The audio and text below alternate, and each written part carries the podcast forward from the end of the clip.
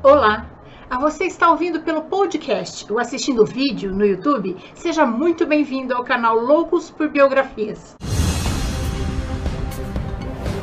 E se você é novo por aqui, convido você a se inscrever no canal e se gostar desse vídeo, deixe seu like para incentivar o canal a crescer.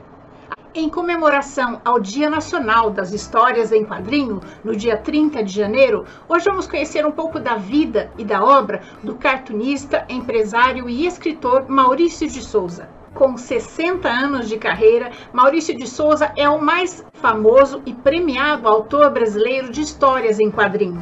Dentre os vários personagens que Maurício criou, uma é dona do pedaço, a Mônica. Muitas pessoas, como eu, se alfabetizaram e tomaram gosto pela leitura lendo os gibis da Turma da Mônica. Mais um brasileiro que vale a pena conhecermos a história. Maurício de Souza nasceu em Santa Isabel, no dia 27 de outubro de 1935. Filho de Antônio Maurício de Souza e de Petronília Araújo de Souza. Ele tinha três irmãos: Maurício passou parte de sua infância vivendo em Mogi das Cruzes, num ambiente cercado de arte. Seu pai, além de barbeiro, era poeta, compositor e pintor, e sua mãe, poetisa. Sua casa sempre esteve cheia de livros, permitindo um ambiente bastante cultural. Era comum em sua casa receber saraus, rodas de chorinho e reuniões de artistas toda a sua família morava no espaço de dois quarteirões. Então, ele, se ele queria comer uma coisa diferente, ele ia na casa da avó, da tia. Quando Maurício estava com 4, 5 anos, ele encontrou em cima de uma lata de lixo um gibi velho, desbeiçado e levou para casa e pediu para sua mãe ler para ele. Ele nunca tinha visto um gibi. Ela leu e Maurício ficou encantado com a, os desenhos e a história do gibi e pediu para o seu pai comprar outros e sempre pedia para sua mãe ler esses gibis para ele. Até que um dia sua mãe falou: Olha, meu filho, eu não posso ficar lendo o tempo todo para você. Vamos fazer o seguinte: eu vou ensinar você mesmo a ler e aí você lê suas historinhas. E foi assim que Maurício de Souza aprendeu a ler, com os gibis e com sua mãe explicando o segredo das letrinhas ali começou não só o seu gosto pela leitura, mas pela sua vontade de desenhar. Mas sua mãe tinha outros planos para ele. Ela queria que Maurício se tornasse cantor mirim de rádio e o levou a fazer inúmeros testes. Ele passou em muitos, só que a sua timidez não o permitiu continuar na carreira de cantor, mas a música sempre esteve presente em sua vida. Mas o que ele mais gostava era de desenhar. Sua primeira professora ficava muito brava quando pegava ele desenhando e batia com aquelas réguas de madeira na sua cabeça. Naquele tempo podia. Então ele sentava lá atrás na sala. Já no ano seguinte, a sua segunda professora adorava ver os desenhos de Maurício, então ela pedia para ele ilustrar sua, os seus deveres de casa, o que fazia com que ele tirasse notas altíssimas, porque ele tinha que decorar as lições para fazer os desenhos. E seus amiguinhos, quando ele chegava na escola, sempre pediam para ver o desenho do dia. Durante a sua juventude, Maurício adorava ler. Ele chegava a ler um livro por dia. Em 1954, aos 19 anos, ele resolveu que queria se tornar desenhista e mudou-se para São Paulo. E sua família o acompanhou. Ele se apresentou na redação do jornal Folha da Tarde, com uma pasta cheia de desenhos, para tentar uma vaga de ilustrador. Um dos três maiores desenhistas do Brasil naquela época olhou os teus desenhos e disse: Menino, vai fazer outra coisa da vida. Desenho não dá dinheiro nem futuro para ninguém. Maurício saiu da sala baqueado, não entendendo muito o que tinha acontecido.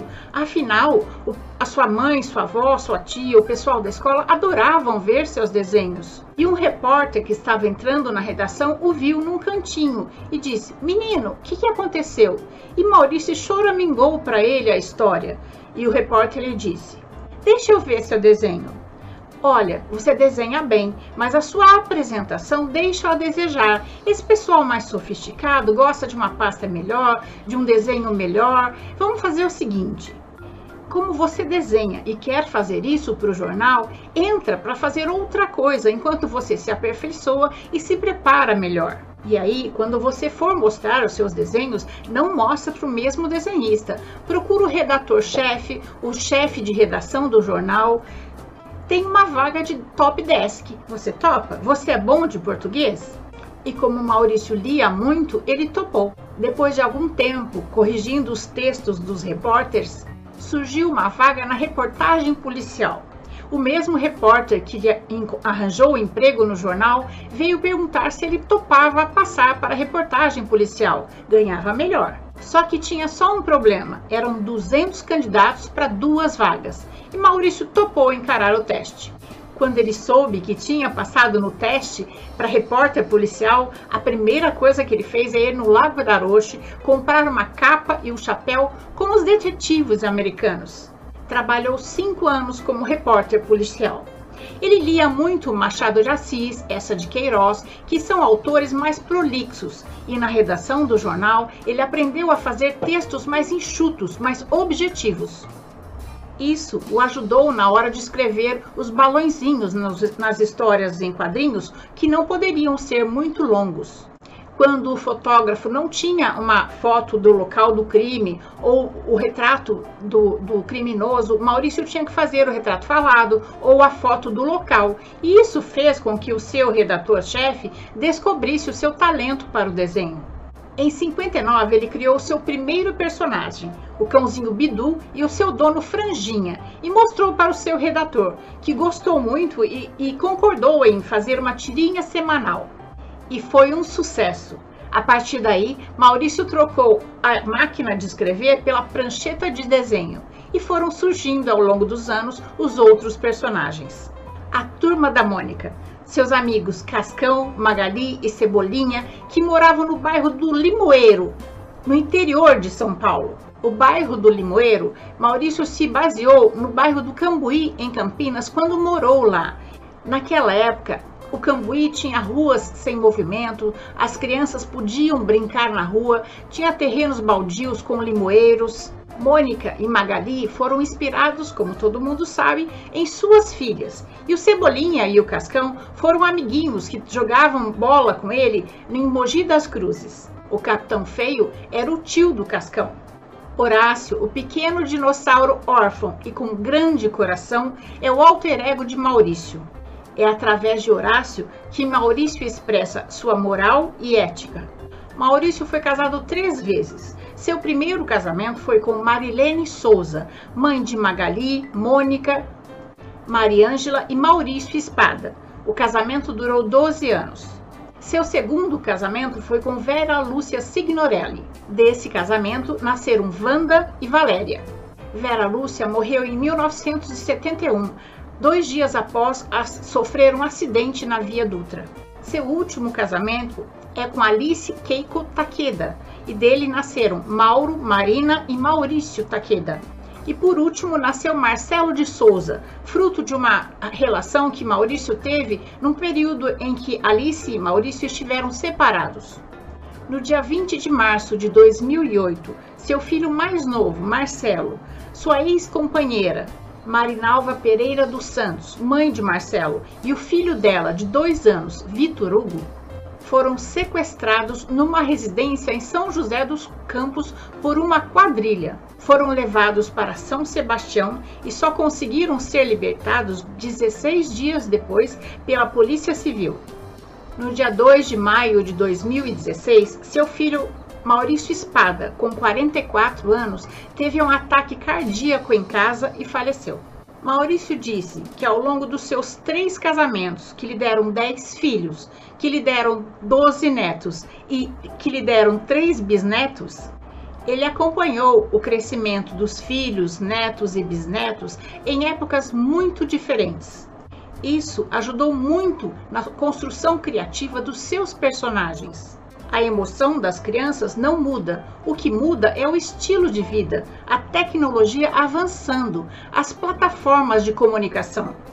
As crianças de hoje são bem mais informadas. É comum vermos uma criança com um tablet ou celular da mãe jogando, é, vendo desenhos animados. Talvez por isso a maior audiência da turma da Mônica seja a Mônica Toy, que está disponível no YouTube e não tem idioma Isso faz com que ela se expanda por inúmeros países, tendo até hoje mais de 7 bilhões de visualizações nos mais diversos países, como a Rússia, por exemplo.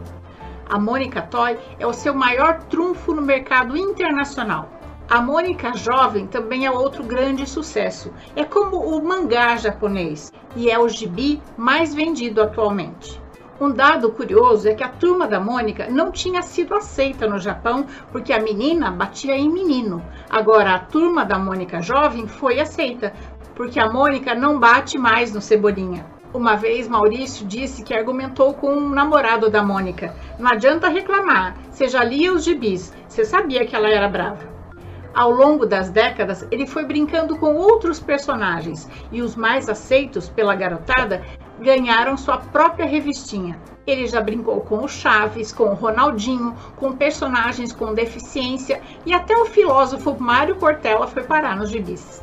A turma da Mônica está presente em mais de 50 países e o personagem Mônica se tornou embaixadora da Unicef e embaixadora do turismo brasileiro, um verdadeiro patrimônio cultural nacional. Com o tempo, os gibis se juntaram a livros ilustrados, revistinha de atividade, álbum de figurinha, CD, livros em braille. Em 2014, Maurício lançou um livro da Turma da Mônica com uma temática espírita, O Meu Pequeno Evangelho, inspirado no Evangelho segundo o Espiritismo de Allan Kardec, uma das cinco obras básicas do Espiritismo. Seu foco nunca foi ficar rico.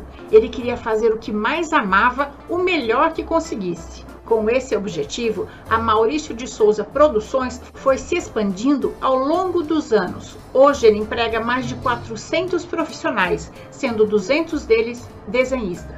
Já vendeu mais de um bilhão de gibis e tem 3 mil produtos licenciados. Apesar de ser uma enorme empresa, ela continua sendo familiar pais, filhos e até netos continuam trabalhando juntos lado a lado. Além de Mônica e Magali, vários de seus filhos se tornaram personagens. Entre inúmeras homenagens que recebeu, em 2007, Maurício de Souza ganhou a maior homenagem do país do carnaval. Ele foi enredo da escola de samba Unidos do Peruche, com o enredo Maurício de Souza abre alas, abre livros, abre a mente e faz sonhar.